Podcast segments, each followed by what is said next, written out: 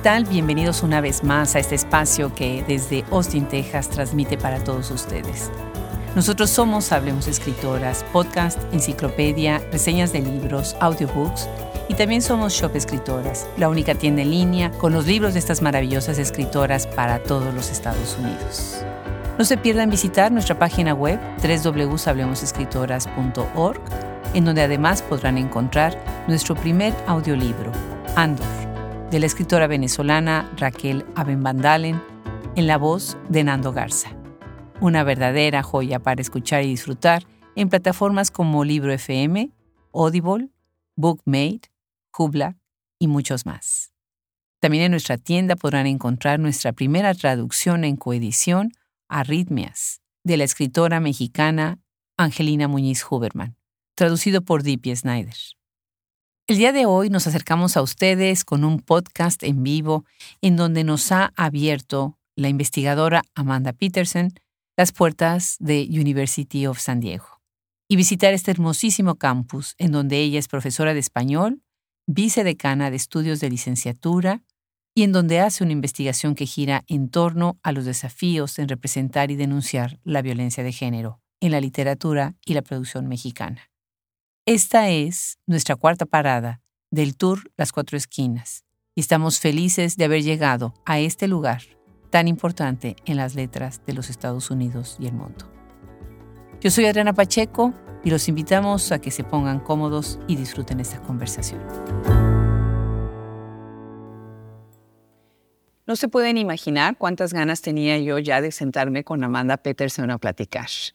Amanda y yo tenemos como muchos puntos de coincidencia que ahorita vamos a platicar un poco sobre ellos desde hace muchos años, pero es la primera vez que estamos sentadas una frente a la otra y estoy emocionadísima que nos estás recibiendo pues propiamente a tu segundo hogar que es tu Universidad de San Diego. Cuéntanos, cuéntanos, Amanda, bienvenida y gracias. Ay, no, bienvenida a ti, muchísimas gracias. Me es un placer darte la bienvenida desde la Universidad de San Diego, en California, a unas millas de la frontera entre México y los Estados Unidos.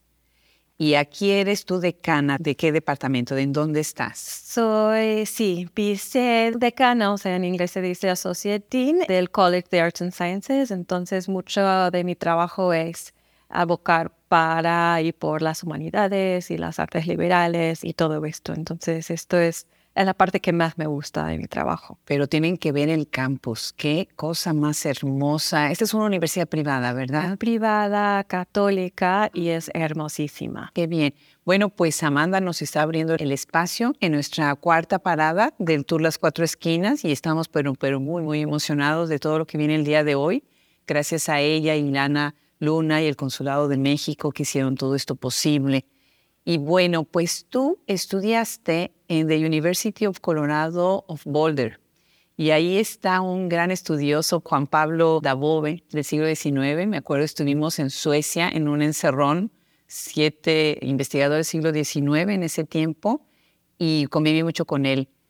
Qué interesante universidad. Tiene un programa de estudios muy interesante. Cuéntanos sobre tu tiempo en la Universidad de Colorado. Sí, en aquellos años era un programa medio tradicional, digamos, pero había un ambiente de apoyo y comunidad entre los estudiantes graduados que fue absolutamente esencial para mí en aquellos años y todavía había un grupo eh, de peruanos, típicamente limeños, que estudiaban ahí por un profesor que es Peter Elmore, que es autor y crítico muy conocido, entonces venían y todavía vienen. Y de hecho yo tuve el gran privilegio de tomar el primer seminario graduado de Juan Pablo, eh, sí, en que hablaba de novelas de bandidos y de violencia. Y uno de mis primeros artículos también vino de esta clase en parte porque Juan Pablo era muy fan, o sea, como que yo sentía como muchos, un poco de síndrome de impostora, tenía como muchas dudas y me animó bastante, por ejemplo, a publicar un trabajo final que se convirtió en artículo em, y también luego ya cuando me estaba preparando para la búsqueda y todo y estuvo en mi comité de tesis, pero Sí, fue un placer estar allí cuando recién había llegado él. ¿Qué español hablas, Amanda? Gracias. Qué lindo. ¿Por qué? ¿Por qué español? ¿Por qué de todas las opciones que tenías, tú dónde naciste y cuáles, o sea, podías haber ido a cualquier otro idioma? Cierto, es cierto. Y yo creo que cuando era más joven soñaba con francés, ¿no? Porque, o sea, tenía como esta idea muy romantizada de ir a Francia y todo esto. Y yo la tenía muy clara desde bastante joven que yo quería estudiar en el extranjero y, o sea, tener un programa así de inmersión. Pero cuando estaba en la prepa, tomé un par de clases de francés y no me caía muy bien la instructora. Entonces me cambié al español, pero solamente quedé un semestre en español y ya en el primer año de la universidad volví a tomar como, o sea, español 1.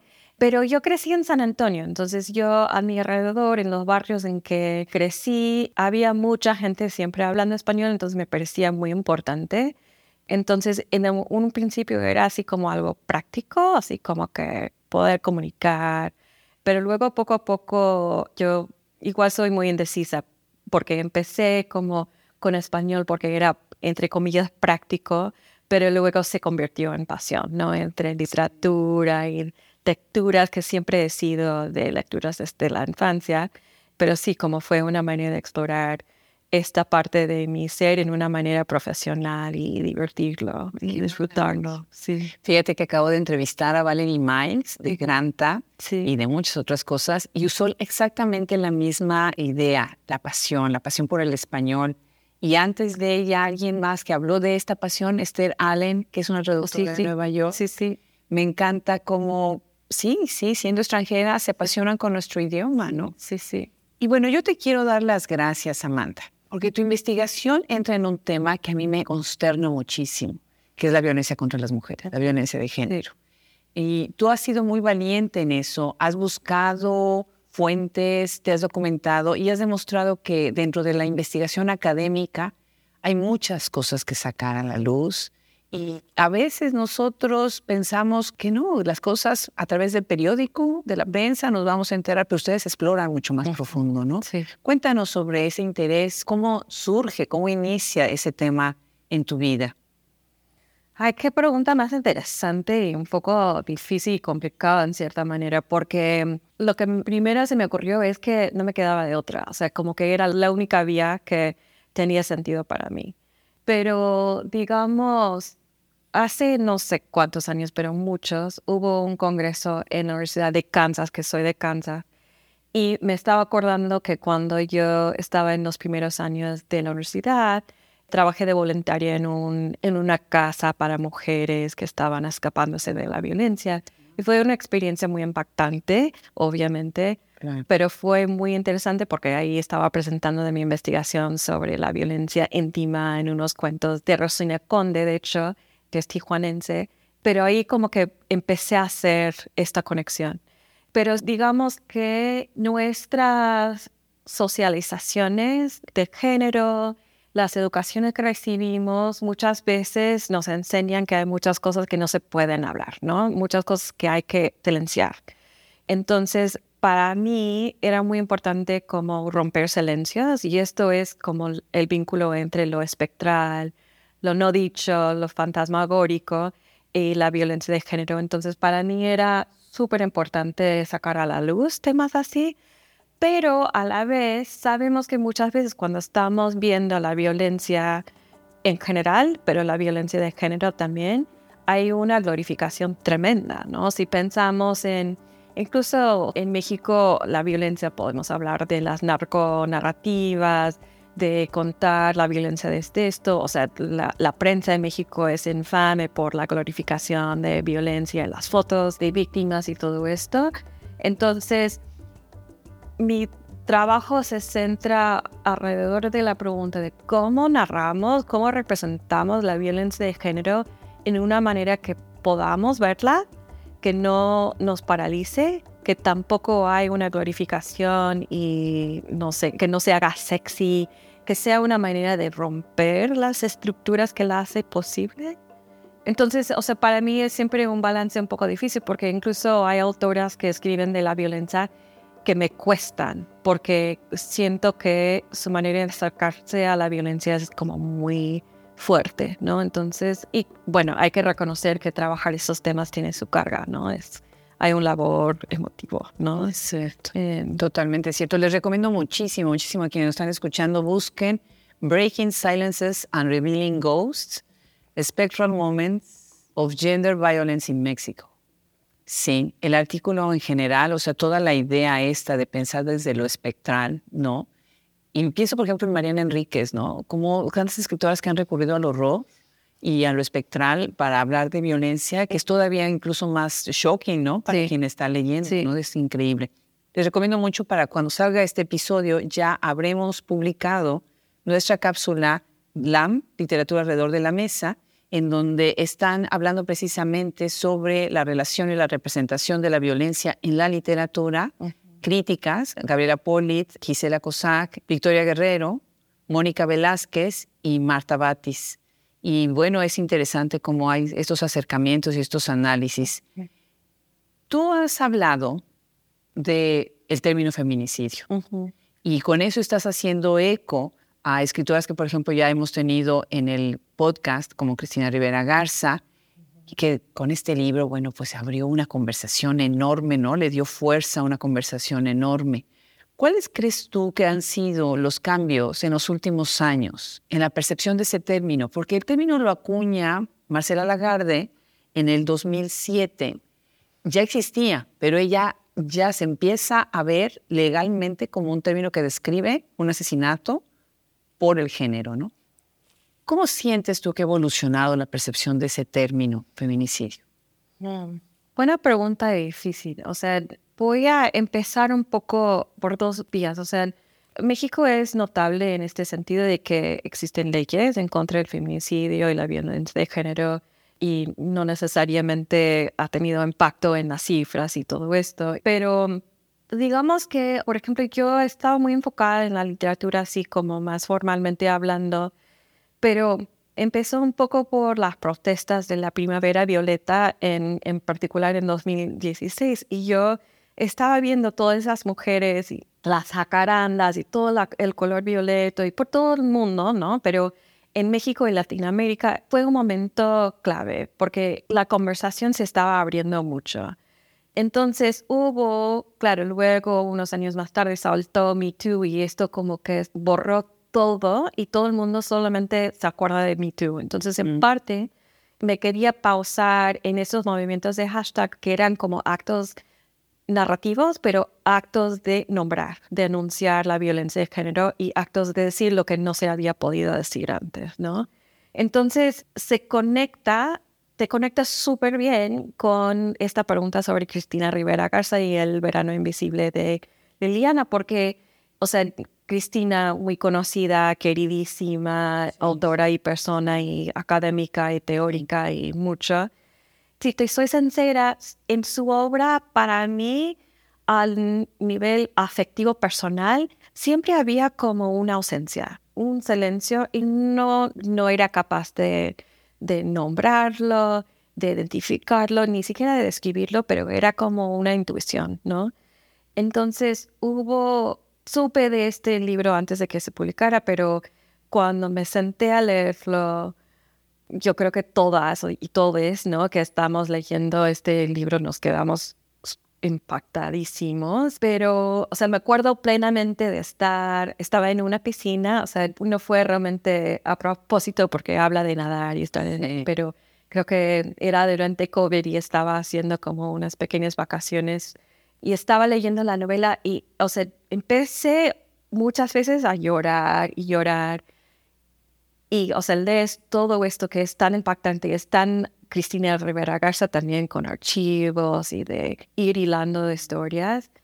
Y tardé un poco en nombrarlo, pero dije, ah, este libro y esta historia fue el silencio que había aparecido desde hace siempre en la obra de, de Cristina, ¿no? Y me quedé así como, ah, ya entendí, ¿no? Que había una ausencia.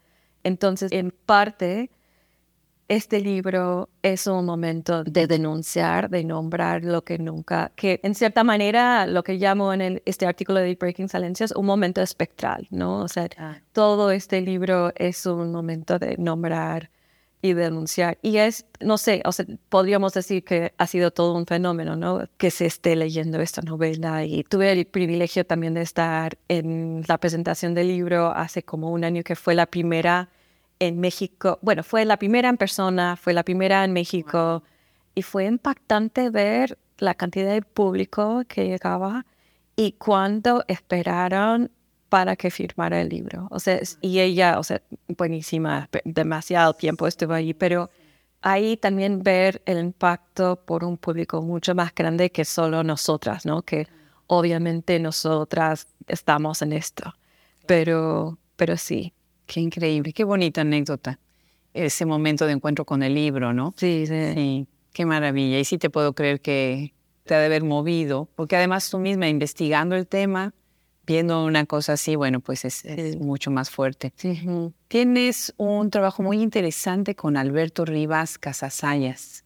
Cuéntanos, cuéntanos qué estás haciendo con él y por qué se fueron a ese tema. Qué interesante, cuéntanos. Bueno, también es una historia muy bonita. Em, yo había ya aceptado el trabajo de esta universidad hace 15 años y estaba presentando en el ACLA de el Congreso de Comparada. Sí, cómo no. Y vino a mi presentación porque hablaba de fantasmas y hablaba de México y resulta que él estaba um, al lado en San Marcos, entonces, em, pero cuando él vino un poco con esta idea, era nueva profesora y estaba un poco agobiada, entonces no la hablamos por unos años, pero luego fuimos a un congreso en la Florida y vimos que mucha gente estaba hablando del tema fantasma, pero en una manera como, ay, qué divertido, hay un fantasma, en vez de como realmente profundizar y hacer teoría desde la perspectiva espectral.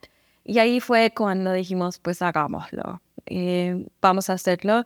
Y ha sido muy lindo este proyecto y somos como parte de la familia académica porque esto lo trabajamos, pero o sea, desde mi perspectiva, lo mío con el fantasma es realmente lo de violencia de género y también me fascina, tanto en el nivel personal como en el nivel colectivo, el concepto de trauma intergeneracional, ¿no? Y cómo lo espectral, a través de usar lo espectral y acercamientos espectrales, se puede ver esto, el impacto entre generaciones de, y no solo de violencia, ¿no? Pero de la socialización de género, de todo, ¿no? Entonces sí, llevamos todo esto con nosotras, ¿no? Yo no me cambio por nadie. O sea, el oficio que yo tengo, cómo aprendo de ustedes, qué cosa más maravillosa cada conversación, todo lo que yo estoy aprendiendo. Y de verdad, los que nos están escuchando, bueno, este es un privilegio enorme. Totalmente de acuerdo. No, no, lo que tú estás transmitiendo, maravilloso. Esta visión del concepto, por ejemplo, de trauma intergeneracional me parece un concepto muy interesante para explorar y para tenerlo en mente, ¿no? Y bueno, pues yo llego a este bellísimo campus. En ese momento estaba el sol radiando y el cielo azul. Ahorita está todo nublado, que así es California siempre. Pero me recibe Amanda con un libro muy bonito, su libro de María Luisa Puga. Y para quienes no saben, en el archivo Benson, en nuestra biblioteca Benson, están los cuentos de María Luisa Puga, están los diarios, están los libros, están las notas. Estuvimos ahí viéndolos con Cristina Rivera Garza cuando estuve visitando. ¿Por qué escribes de María Luisa Puga? Siempre me ha fascinado porque ella es muy autorreflexiva, ¿no? O sea, como es muy intelectual, pero como que siempre está hablando de cosas muy íntimas, de dolor, de emociones, de cosas que van pasando por la cabeza. Me ha parecido siempre muy fascinante y mucha gente no ha escrito sobre los cuentos de ella, muy poca gente. Entonces yo desde hace mucho estaba muy interesada en su obra así y pasó una cosa súper de casualidad, lindísimo, que yo estaba creo en Cincinnati, em, no sé, habrá sido 2009 por ahí, y estaba presentando sobre un cuento de María Luisa Puga, y viene Patti Tovar em, y Alejandro Puga, que es sobrino de, de, María Luisa. Entonces vienen y yo ni, ni supe, menos mal que no me había enterado antes de presentar, pero, se me, pero viene y Patti viene y dijo, ¿necesitas compañera de escritura? Y yo, sí. Y empezamos a hablar y Alejandro dijo, Alex quedó así como, qué bueno que estés trabajando con María Luisa Poa, porque últimamente en estos años no, no se escuchaba mucho su nombre. Y luego, unos años más tarde, nos pusimos todos de acuerdo y dijimos, hagamos esto, un libro editado. Y luego sobre los diarios, alguno lo vi en persona, pero hubo muchas conversaciones un poco con Alex y con la familia todo esto, porque es un paso, ¿no? Para la familia dejar los diarios y todo esto. Y la autora que ayudó a que llegaran los diarios, que escribió de ella, se me escapa su nombre ahora, ella había puesto en contacto con la hermana de María Luisa Puga desde hace muchos años y la hermana no estaba muy convencida. Pero me acuerdo que una vez fuimos a casa de la tía de Alex y hablábamos y bien y estábamos hablando de la maravilla de archivos y todo esto porque los intelectuales sabemos lo que es importante, pero se siente como muy expuesto, ¿no? Poner diarios así privados. Y hablamos mucho de ella y fue unos años más tarde cuando por fin dijo UT Austin y la biblioteca Benson porque es un lugar maravilloso para ellos. Pero a mí me encanta ver, porque ahí estás viendo un proceso de pensar, ¿no? De crear y pensar en papel. Y luego también como tiene dibujitos, o sea, era muy particular con su tinta y su letra súper fascinante. Qué privilegio poder ver como estas cosas de una autora, ¿no? Cualquier autor. Y sí, o sea, para mí me parece, me encanta que se haya vuelto a hablar de ella, en parte por Cristina Rivera Garza, ¿no? Porque habla de su diario de dolor en su libro y con las traducciones ahora creo que se va circulando. Em, y para mí es una persona sumamente importante. Claro, claro que sí. Y bueno, ya estamos terminando esta maravillosa conversación, pero tienes una relación muy interesante con un grupo que me gustaría que los que nos están escuchando ahorita sepan acerca de UC Mexicanistas, que ha crecido muchísimo además, ¿verdad? Cuéntanos un poco lo que estás haciendo ahí, qué hacen, qué logros han tenido para los que no conocen esta organización. Sí, esta organización es una red de personas trabajando en equipo o por lo menos en conversación. Y una fortuna enorme ha sido ser parte de esta comunidad porque muchas veces estamos escribiendo en nuestras oficinas, no sabemos quiénes están trabajando temas relacionados, no tenemos como amistades con quien hacer lluvia de ideas o simplemente decir, ¿esto cómo lo hago? Es la primera vez que solicito una beca o cómo funciona esto. Entonces, tener como personas con quien puedas conversar, tener conversaciones y luego ocurren algunos congresos y conferencias que son un poco más íntimas, más pequeñas y como, o sea, por ejemplo, a veces hay uno en otoño en Santa Bárbara y muchas veces en primavera en Irvine. Entonces, para mí, lo noté mucho después de la pandemia. el primer congreso que tuvimos el año pasado. Fue la primera, bueno, la primera que no hicimos virtual. Y estábamos, no sé, 15 personas sentados alrededor de como todos momentos de generación y carrera. Y fue Tamara Williams, que es linda, una decana en Pacific Lutheran University ahora, pero crítica de poesía brillante. Y ella dijo, a ver, no nos hemos visto en tres años, ¿quiénes tienen cosas que celebrar? Mm, y fuimos por el círculo nombrando cosas de celebración y fue un momento tan lindo y es para esto existe la comunidad, ¿no? Para celebrar todos los logros en grandes, pequeños, los pasos, para animarse a seguir, para celebrar lo que haya que celebrar. Entonces, creo que con esa pregunta más pienso en este momento de por eso existe la comunidad y por eso existen como las conversaciones académicas. Creo que muchas veces se habla como de networking, hacer conexiones importantes y todo esto, pero para mí realmente es como tipo de familia, ¿no? O sea, yo no quiero ser parte de estas conversaciones académicas sin amistades como esta conversación que tenemos pendiente desde hace muchos años, pero estamos en comunidad, ¿no? Claro, claro. pienso en Ignacio Sánchez Prado, que es parte de esta organización, y él siempre anda mencionando ¿no? las reuniones de IFAIN y demás. Entonces me parece muy lindo. Bueno, pues vamos a cerrar eh, esta conversación con una pregunta que a mí en lo personal me da mucha emoción preguntar.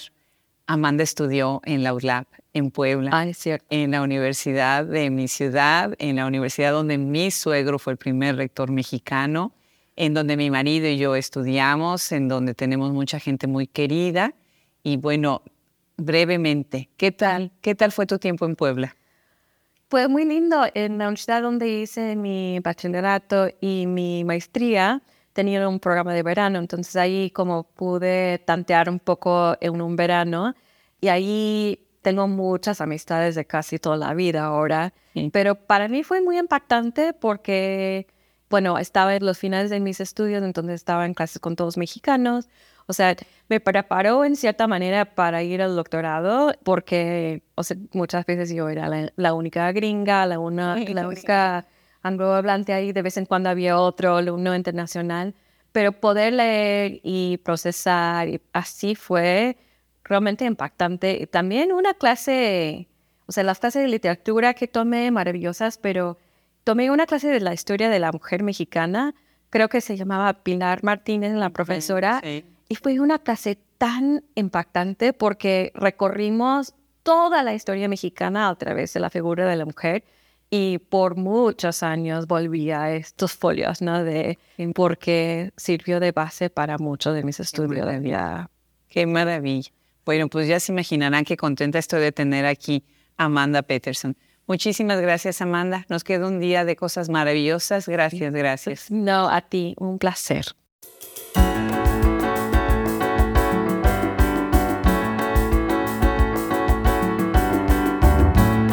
Una vez más le damos las gracias a Amanda Peterson por haber hecho esta conversación con nosotros en donde hemos aprendido tanto de su trabajo y de la importancia de hacer investigación en estos temas tan relevantes. Le damos las gracias al equipo que está atrás de Hablemos Escritoras y que sin ellos esto no sería posible. Fernando Macías Jiménez, Ingeniería de Audio, Cristian Josefi, Edición de Podcast, Brenda Ortiz y Lucía Christopher en Social Media y Coordinación, Nuestros colaboradores Alejandra Márquez, Liliana Valenzuela, Juliana Zambrano, Fran Denstedt, Gaele Calvez, Gisela Jefes, Rosemary Salum, Isabel Ibáñez de la Calle. Yo soy Adriana Pacheco y nos da muchísimo gusto recibirlos cada semana en este espacio que crece día a día. No se olviden, visiten nuestra página web www.hablemosescritoras.org y nuestra tienda shopescritoras.com. Hasta la próxima.